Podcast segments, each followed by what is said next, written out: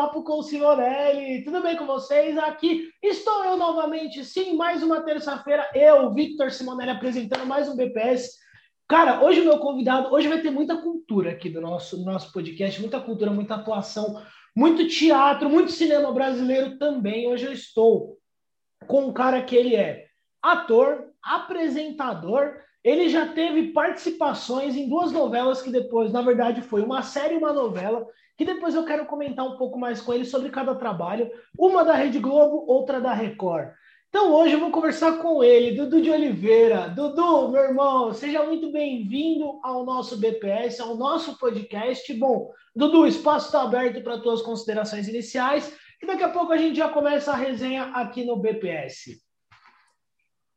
Bom dia, bom dia, boa tarde, boa noite. Não sei de onde que cada um vai escutar, né, ou nos assistir.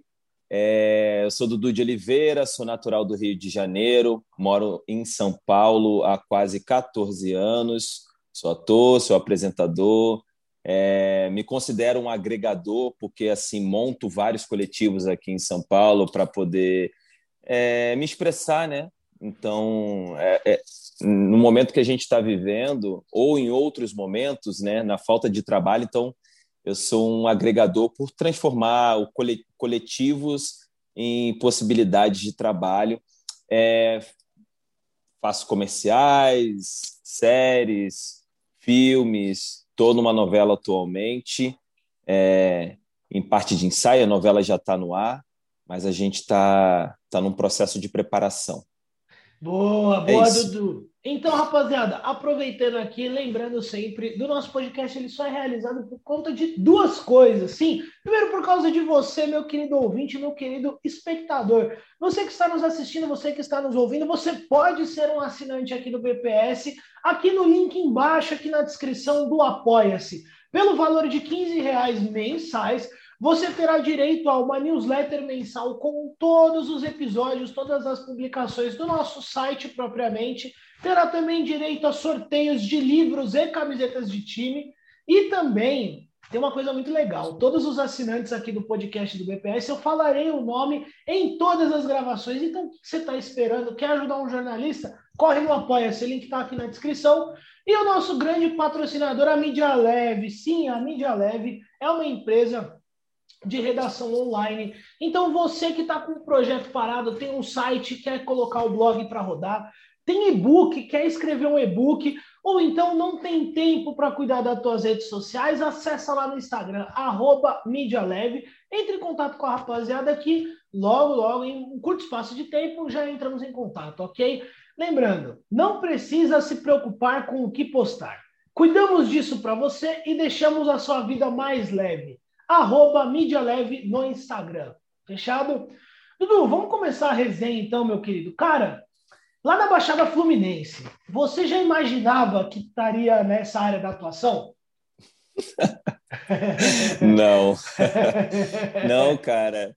Lá pra gente era totalmente uma possibilidade inóspita e, e a cultura não estava presente de forma direta, mas ela estava indireta. Sei lá, na escola a gente tinha educação artística, a gente tinha muitas gincanas que a gente precisava preparar. Então, tinha dança, tinha apresentações de jogos. Então, ali já estava sendo engendrada a cultura, mas é, de forma indireta. De forma direta era muito impossível, cara. Eu, eu sou de um lugar é, que é um conglomerado de bairros, um lugar periférico dentro de Caxias, então não pensava que ia ser artista, não. Eu, eu cresci vendo novela com a minha mãe e vendo novela com a minha avó, que foram as duas pessoas assim que me criaram. Minha mãe precisava trabalhar. Não tem então, coisa não melhor, né, pensava. né, Dudu? Não tinha coisa é, melhor, né, velho? Não, não. Gente Quintalzão, Nossa correndo senhora. com o pé no chão, atrás dos bichos, arrancando as frutas do pé. Onde eu moro é uma zona rural, então assim era, então é, é rodeado por uma periferia, é, por uma favela, por uma, né, por um, uma comunidade. Então, sempre foi periférico, mas foi tranquilo. E agora o Rio de Janeiro está num momento bem, bem diferente do que eu encontrei há 14 anos atrás, ou até mais, quando era moleque. Mas não pensava não, bicho. Era, era uma coisa que não era, não estava no meu crivo. É, moleque da minha idade, é, dos seus 10, 11 anos, estava sonhando em ser jogador de futebol. É, ou trabalhar numa empresa de segunda a sexta, fazer concurso. Era essa linha aí que eu seguia na época. E, aconteceu e, Dudu, uma série de coincidências. E Dudu, assim, é, cara, você falou propriamente de educação artística no colégio. Cara, eu acho, eu, eu vejo muito que assim, eu não sei, até quero o teu parecer sobre isso. Acho que falta realmente a gente aprofundar um pouco das nossas raízes propriamente artísticas.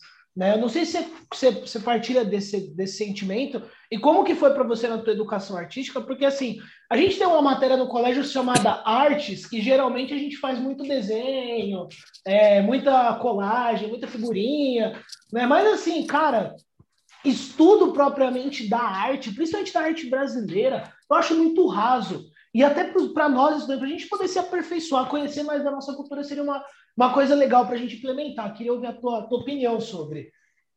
Cara, na, como você mesmo falou, assim, na educação artística, artística que eu tive na, na escola, não aprofundava.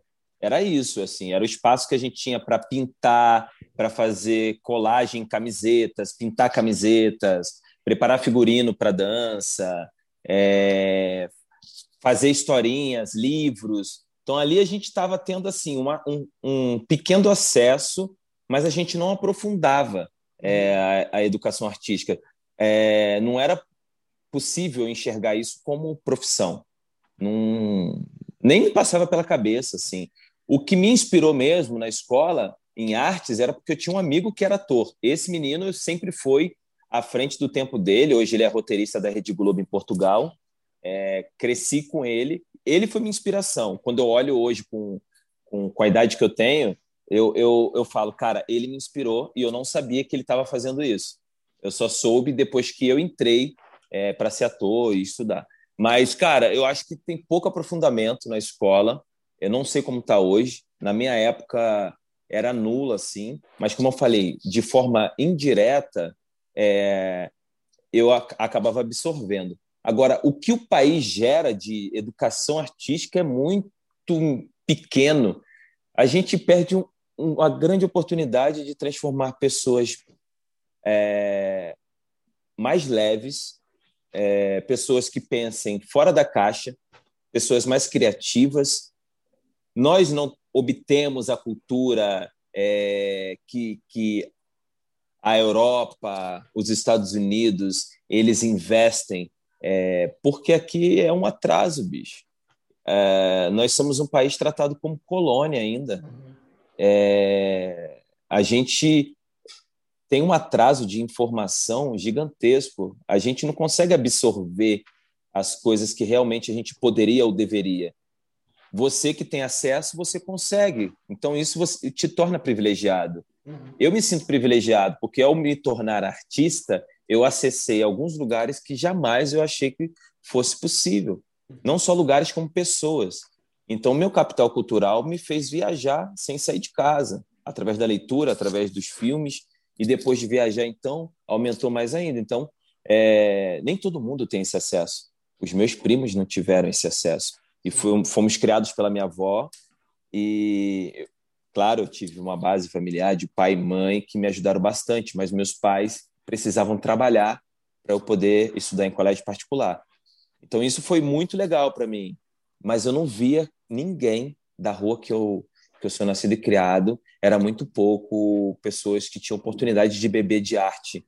Pelo contrário, tudo que era exprimido de forma sensível era considerado ou feminino demais, ou seja, gay, ou é, se fosse comparada à mulher, você, você observava o, o ar de misoginia e machismo que adentrava naquele espaço. Então, se eu tivesse qualquer sentimento sensível, eu era considerado gay uhum. naquele espaço. Uhum. Então, é, a arte ela veio para realmente libertar esse pensamento, assim.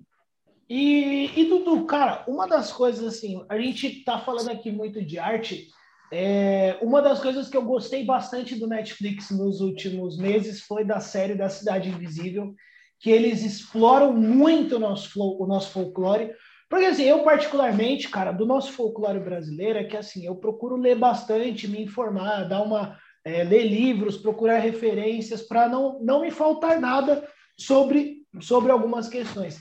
E do folclore achei legal que assim eles exploraram uma coisa nossa que é muito esquecida, que a gente tem essa cultura de propriamente de pegar muitas coisas de fora e trazer para cá. Tendo visto o próprio Halloween, o próprio Halloween, que, que é uma cultura norte-americana, a gente coloca para cá, mas o nosso a gente não valoriza. A gente sempre procura entender o que, que é, o que é, mas acaba não valorizando a nossa cultura. Não sei se você tem esse mesmo sentimento. Ah, eu tenho. A gente é, a gente sofre da síndrome do vira-lata, né? É. Tudo que é lá de fora é bom e tudo que aqui não é tão bom. Então, assim, tudo é propagado para lá para fora daqui do Brasil ser muito bom e o que está aqui dentro não ser valorizado. É só perceber como que a nossa cultura está hoje, né? O nosso audiovisual, a gente não tem investimento, então os artistas que estão precisando fazer por si, né, se produzir com pouco, o cinema está sendo gravado com pouco ou sem nenhum dinheiro, sempre com a ajuda de algum amigo, porque querem fazer cinema, porque Dudu, acham que Dudu, a... desculpa te interromper, mano, mas indo nessa linha assim das produções, você, tá, você falou aí, ah, o, o, a gente tá, os artistas assim, a gente está contando muito com os amigos e tal, quase que incentivo zero. Cara, o, o, o documentário, por exemplo, recentemente a gente teve um documentário concorrendo ao Oscar, Democracia em Vertigem. Cara, o, o que, que significa esse Democracia em Vertigem para o nosso cinema nacional? E, e também, aderindo a essa pergunta, assim, o, o que, que falta para a gente ter uma maior adesão do público propriamente no cinema nacional? Cara, o que falta é a gente ter mais publicidades falando sobre o nosso trabalho aqui no Brasil, né? A gente precisa é, ter mais divulgações do nosso cinema, é, assim como Democracia em Vertigem, né? Incrível esse filme, incrível esse documentário que mostra realmente é, como foi articulado todo o golpe que a gente está vivendo e para que a gente deu o golpe e está vivendo o que a gente está vivendo agora. Então, acho que falta investimento em distribuição da, da nossa matéria. As pessoas precisam aprender isso dentro das escolas, as pessoas precisam beber isso em vários lugares a, a, o país precisa respirar a cultura para que as pessoas possam também adentrar na cultura.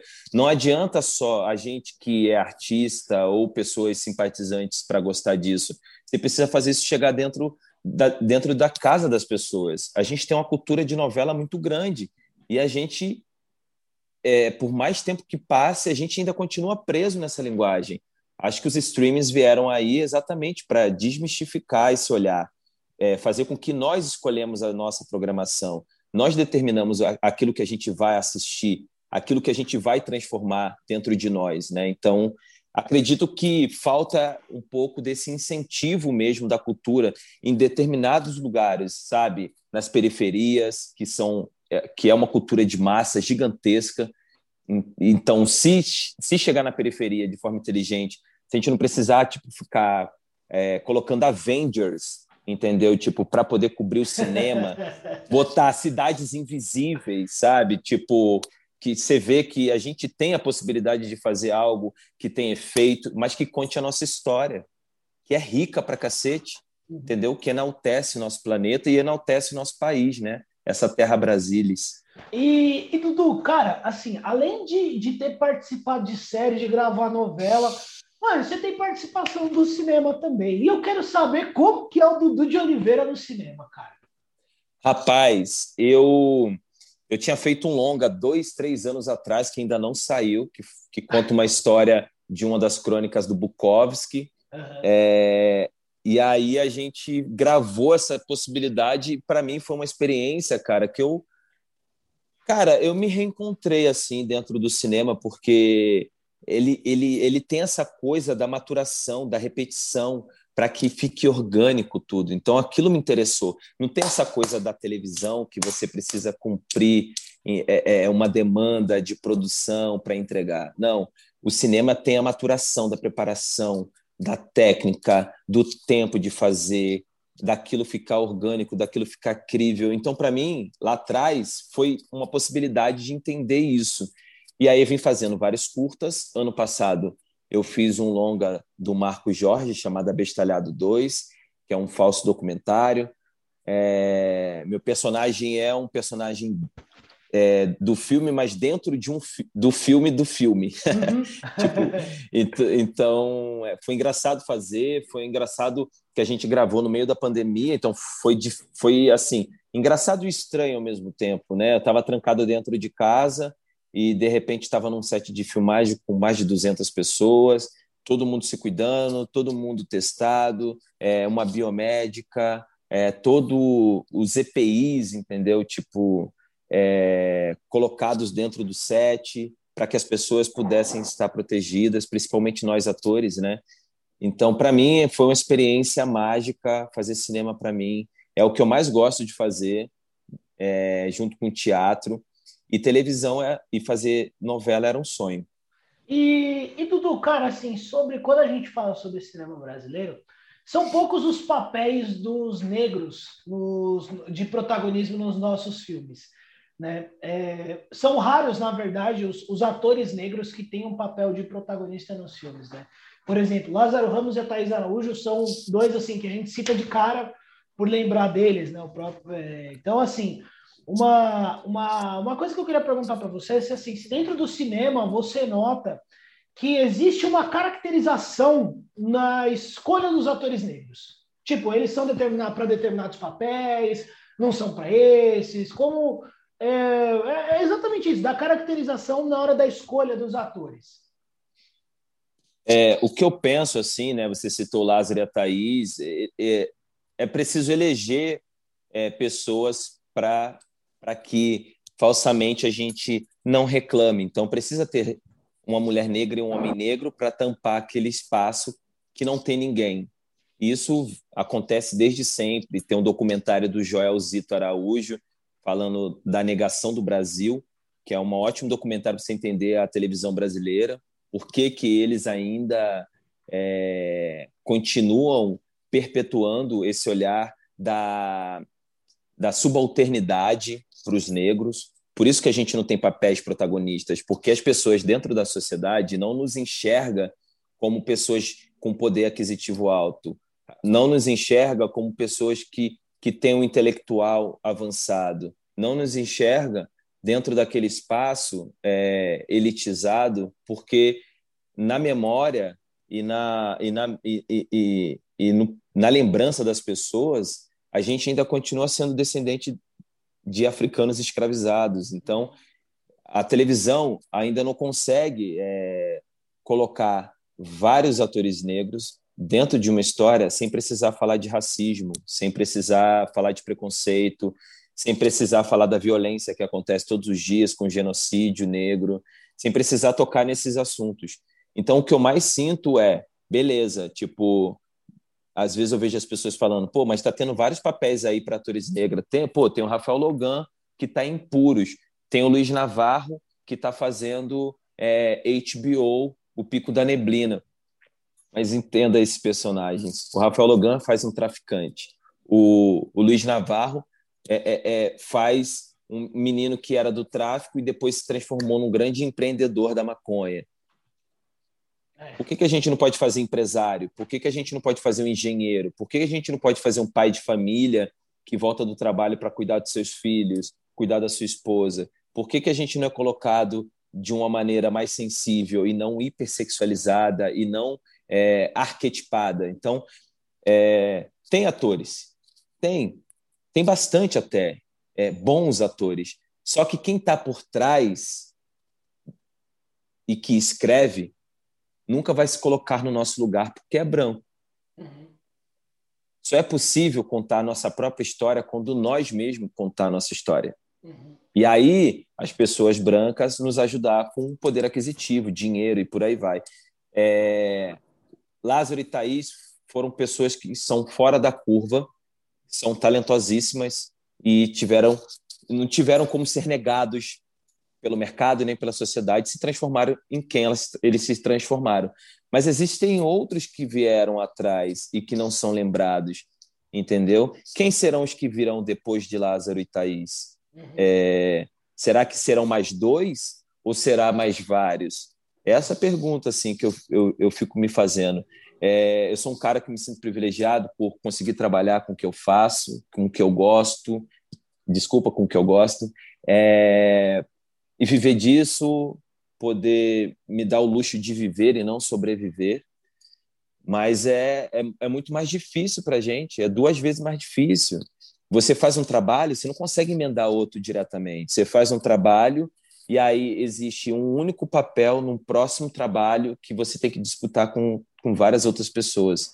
O, o filme que eu fiz mesmo ano passado era só eu de negro, quase, entendeu? Tinha um outro lá, mas no personagem com a importância igual a minha, era eu, sozinho, num set com muitos brancos. Então, isso você percebe, pô, pera, as pessoas não precisam falar que, que não é racista. Você olha do lado e você vê, o racismo está aqui. Se só tem eu como negro numa posição importante dentro do set, o racismo está aí. E... É o que eu sinto. e, e Dudu, assim, é... cara, como eu tinha comentado antes, você teve trabalho na Rede Globo na série é, Sexo e as Negras. Sexo e, e também e carcereiros também. E carcereiros também. Cara, eu quero conversar sobre o Sexo e as Negras, que foi uma série muito bacana, muito legal. É, cara, como que foi essa tua experiência? Compartilha um pouco para nós, como que foi ela? Cara, foi engraçado, porque a forma como, como o diretor da, da série me encontrou foi de uma maneira totalmente aleatória. É aquelas né, que você. É, não, foi muito aleatório. Assim, não é tão aleatório porque envolve arte, mas uhum. para mim foi, porque eu moro em São Paulo, fui para o Rio fazer um curso é, com um preparador, e aí estava acabando esse curso com esse preparador, eu soube de outro. Eu falei, ah, já me falaram super bem desse cara, eu quero muito fazer. E fui, paguei e fui fazer esse outro, que era um final de semana eu tô lá no curso e tal, várias pessoas, e tinha dois diretores de cinema dentro do curso. E a gente, né, se experimentando e tal, se jogando, narará, deu um intervalo. Eu estava indo no banheiro, um deles me segurou e falou assim: Oi, tudo bem? Eu falei: Tudo. É, que eu sou diretor, eu estou dirigindo uma série chamada Sexy as Negras da Rede Globo e, cara, eu gostei muito do teu perfil, é, gostei muito do teu trabalho aqui, da sua entrega. Você é ator, você é modelo? Eu falei, não, sou ator, sou modelo também e tal. Aí ele falou, ele falou, ah, me manda seu material aí que eu quero apresentar aqui para nossa diretora geral. Aí eu falei, tá, mandei o material. Na época eu tinha uma agente uhum. e e aí eu tinha que encontrar com ela à noite. Olha isso. Eu, eu beleza, né? Fiz o curso, saí de lá, fui para casa, tomei um banho e fui encontrar com a minha gente para a gente jantar. Uhum. Sentei, ela estava com uma amiga, é, com ela e a gente lá batendo papo, papo vai, papo vem. Aí eu na mesa eu fui e falei, é, pô, hoje hoje o, eu estava fazendo um curso e o Xu Xian, é, falou que estava fazendo Sexy as Negas e ele me convidou e tal para mandar material, pediu para mandar meu material para fazer teste para série e tal. Aí, essa menina que estava do lado dela era a produtora de elenco dessa série. Nossa! Aí já deu a sorte que precisava, né, Dudu? Aí falou, Aí agora, eu falei, agora caraca, sério? Ela falou, pô, mas tu não mora em São Paulo? Aí eu falei, pô, moro, mas eu tô sempre aqui, minha família mora aqui no Rio e tal. Então tá, eu vou falar com a Sininha de Paula, vou enfatizar o, o que o Chu falou e a gente conversa. Aí eu voltei para São Paulo, na segunda na quarta, a minha agente me ligou e falou: Ó, oh, você tá aprovado lá e, você vai fazer o sexo e as ah, negras. Ai, que da hora, velho. E aí foi a minha primeira experiência dentro da Rede Globo, né? Aquele lugar enorme, né? Caraca, é realmente é uma indústria de sonhos mesmo, né? Não, é outra produção, é, né? É, é, uma produção de outro patamar, né, mano? Convenhamos, vai. O Projac deve ser uma puta produção de outro patamar. A, ó, pra você ter uma noção, a Priscila Castelo Branco, humorista, a Pri teve aqui. E a Pri tava contando que ela já teve participação na Deus Salve o Rei, acho que foi essa novela, ou era Salve. Não, não foi. Era Deus Salve o Rei. A Priscila Castelo Branco ela fez a aparição na novela e ela falou aqui, ela falou, meu, o patamar que os caras te colocam lá no Projac é outra ideia, mano. Você quer, tipo, um dragão, os caras montam um dragão para você, velho. Se o personagem é importante, né? É, é, aí, aí, aí eu já não, como eu já não sei da causa, então eu já não, não posso falar. Mas, Dudu, agora é o seguinte, cara, também, é... cara, você fez a Gênesis da, da Record? Eu tô lá ainda. Tá lá, e aí, como é que é? Como que é? Porque, mano, mas é, uma, é uma, tipo, é diferente, velho. Tipo, você tá numa série assim, vai, tipo, você vai na Globo, pá, beleza, fez a série lá. Só que na Record é uma outra linha editorial. Né? Uma linha, tipo, os caras fazem sempre novelas mais religiosas, exaltando mais o conteúdo bíblico. Cara, como que é para você como ator? Como que foi para você se adaptar nesse, nesse papel? Olha, eu ainda a gente não está gravando, né? Deixa eu uhum. falar aqui para a galera. É uma fase gigantesca, uma fase de sete. É uma novela com sete fases. É, eles estão contando todas as histórias é, da, dessa, desse livro, né, da uhum. Bíblia, que é Gênesis. E a gente tá, eu, eu tô numa história que é, o, é quase o final dessa história de Gênesis, que é José no Egito. Nossa. Então, cara, tá sendo tá sendo uma experiência diferente, porque uma que eu nunca fiz novela, eu é, eu tô nesse processo, né? É minha primeira novela. Uhum. E outra dentro de uma emissora, né, que eu tinha um contexto dentro da minha cabeça quando eu estava do lado de fora e não sabia o que estava acontecendo lá dentro. E agora é um outro contexto para quem está lá dentro, assim, cara. É, a emissora até faz é, as novelas bíblicas, mas os atores nem todos são, sabe? Então eu encontro com muita gente lá dentro, muita gente interessante que eu já vi em, em vários trabalhos na Rede Globo ou em streamings que estão lá, que estão trabalhando, grandes atores, é, atores que, que, cara, sou muito fã. E agora o trabalho pode ser até bíblico, cara, mas eles estão fazendo numa parada tão, tão cinema, porque o diretor é uma exigência dele, essa pegada meio novela Não, meio também, séria. Mas o cenário, o cenário de vocês lá na novela do Gênesis, cara, é bizarro. O cenário é muito bem feito, cara. Muito bem Parece feito. Vikings, mesmo. né? Parece... Mano, é muito bem feito, velho. Você tá maluco. Eu tava... Outro dia eu parei, eu peguei. Às vezes eu pego para assistir novela assim, e eu fico vendo ainda TV no canal, no, no canal aberto. Canal aberto. Na... É, na TV aberta, eu fico vendo às vezes as, as, as programações, e assim, no relance assim de você passar e você para e ver.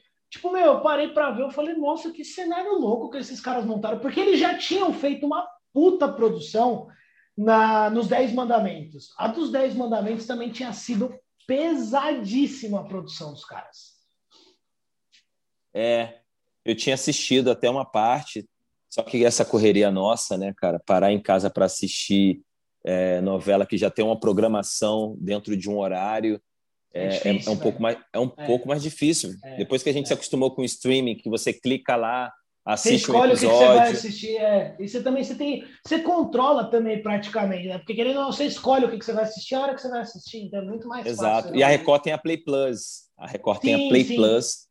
Sim. Que aí você pode. É o streaming deles, né? Que você pode oh, assistir. Você que está ouvindo, você que assinou a Play Plus por causa da Fazenda, você é um sem vergonha, viu, mano? Saiba que tem mais coisa para assistir. tem então, bastante. Tem bastante coisa para assistir, viu, mano? Não seja sem vergonha. Filmes, filmes séries. Então, tá vendo aí, ó, o Dudu já deixou o recado. Dudu, é. meu querido, cara, é, nós estamos chegando na nossa reta final aqui da entrevista. Antes de eu, de eu fazer a, a, a pergunta final, né? Eu vou. É, eu quero primeiro saber das suas referências na área. É, e só para poder, para a gente é, já partir para o nosso encerramento aqui, quais as referências que você tem na área do, da atuação? Cara, bem da antiga, é, Dona Ruth de Souza, Zósimo Bubo, é, seu Pitanga, né, pai da Camila Pitanga, é, cara, Zezé Mota, Elisa Lucinda, Lázaro Ramos, são grandes referências, mas, cara, o, de todas essas, são pessoas que eu, eu tenho um, um grande. Abdias do Nascimento, pessoas que eu tenho um grande fascínio. Mas quem realmente foi meu, meu pontapé mesmo para falar, cara, eu quero atuar, eu quero fazer assim, cara, foi o Wagner. Foi o Wagner Moura. Nossa, ele é, ele é embaçadíssimo, cara. Cara, eu cheguei num curso é, na época da Fátima Toledo, que ela em 2011, acho que era 2011, 2009. Cara, eu vi uns vídeos dele do Lázaro se preparando para fazer um filme e eu achei esse cara tão inteiro, tão entregue. E eu falei, cara, eu quero ser assim, quero, eu quero ser igual a esse cara, eu quero fazer trabalhos como esse cara faz, eu quero me entregar, eu quero poder ter grana para investir nos, nas preparações que ele faz, de ir para fora, de estudar. Esse cara foi minha referência, assim, para começar. Então, assim, falei todas as que eu, que eu curto e que são referências para mim, mas a principal Wagner... é a do, do Wagner, né? Isso. E, Dudu, cara, eu sempre coloco o convidado numa situação que ele tem que escolher alguém para fazer algo nessa última pergunta. Então, assim, é, se o Dudu de Oliveira pudesse escolher alguém para estrelar o filme dirigido pelo Dudu de Oliveira, quem seria?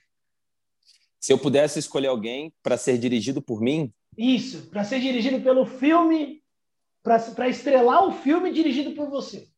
Ah, vou falar o Wagner. vou jogar lá em cima. Ah, tem que jogar, né, mano? Tem que deixar lá para cima, velho. Porra, é, não adianta. O né, Wagner. Né, o Wagner, com toda certeza. Minha Bom, referência, então. Dudu, chamaria ele para fazer meu filme. Dudu, meu querido, nós estamos chegando agora às nossas considerações finais. Cara, obrigado de verdade. Eu vou primeiro fazer as minhas, depois eu abro espaço para você. Cara, obrigado de verdade por ter topado gravar com a gente. A gente se conheceu no grupo do Clube House, mano. Que abriu é aí na chamada, que foi na chamada para eu poder também divulgar do podcast e tal. É, cara, de verdade, satisfação total. Eu sempre eu adoro trazer muita cultura aqui pro, pro BPS para a gente poder falar sobre cultura é gostoso. O pessoal às vezes não conhece, não conhece o trampo, não conhece o ator, dá uma conferida, vai lá ver, vai ver a nossa cultura, vai amar o Brasil e vai amar a nossa cultura. Eu sempre falo para a rapaziada para consumirem o cinema nacional, que vale muito a pena. Dudu, espaço está aberto, meu querido, as considerações finais. Depois eu já vou para o nosso encerramento aqui do BPS. Vitão, obrigado pelo convite de estar com você, trocar essa ideia massa na minha manhã, me energizar lá em cima, porque falar, trocar ideia é uma das coisas que eu mais gosto nesse mundo. É o que eu quero deixar um recado para o planeta. Gente, é, a pandemia não acabou, que a gente possa continuar emanando amor para esse planeta, que a gente possa pegar na mão uns dos outros, que a gente reconheça que a gente está errando e que a gente só vai conseguir mudar a frequência desse, desse planeta se a gente se unir para fazer isso acontecer. Então, é, a vacina ainda não chegou para todo mundo, então vamos ter cautela. Eu sei que está todo mundo ansioso dentro de casa com esse novo lockdown ou com essa doença ou que a gente está pirando, mas, cara, é, eu sei que eu sou muito poliano, mas eu desejo que a gente se cure, que a gente se ame, que a gente possa ser próspero e abundante aí no nosso percurso. Gratidão, irmão, por, por me convidar. Estou muito feliz. Boa, rapaziada. Esse foi Dudu de Oliveira fechando mais um episódio aqui do nosso BPS. Então, aqueles recadinhos finais, não esquece de seguir o podcast, tanto no YouTube, no Spotify, no SoundCloud, no Deezer, no Apple Podcast, enfim, estamos em tudo quanto é lugar. Então, se você não segue, segue lá. Tá no YouTube, cara, só se inscreve aqui no canal e não esquece de deixar o sininho ativado ali com as notificações. Lembrando a todos, sempre peço para vocês compartilhem com os amigos, isso ajuda demais, demais o nosso podcast a crescer. E é claro, aquele recadinho final, ajudem um jornalista hoje. Eu sou Victor Simonelli e me despeço por aqui. Tchau, tchau, gente. Um abraço e eu fui.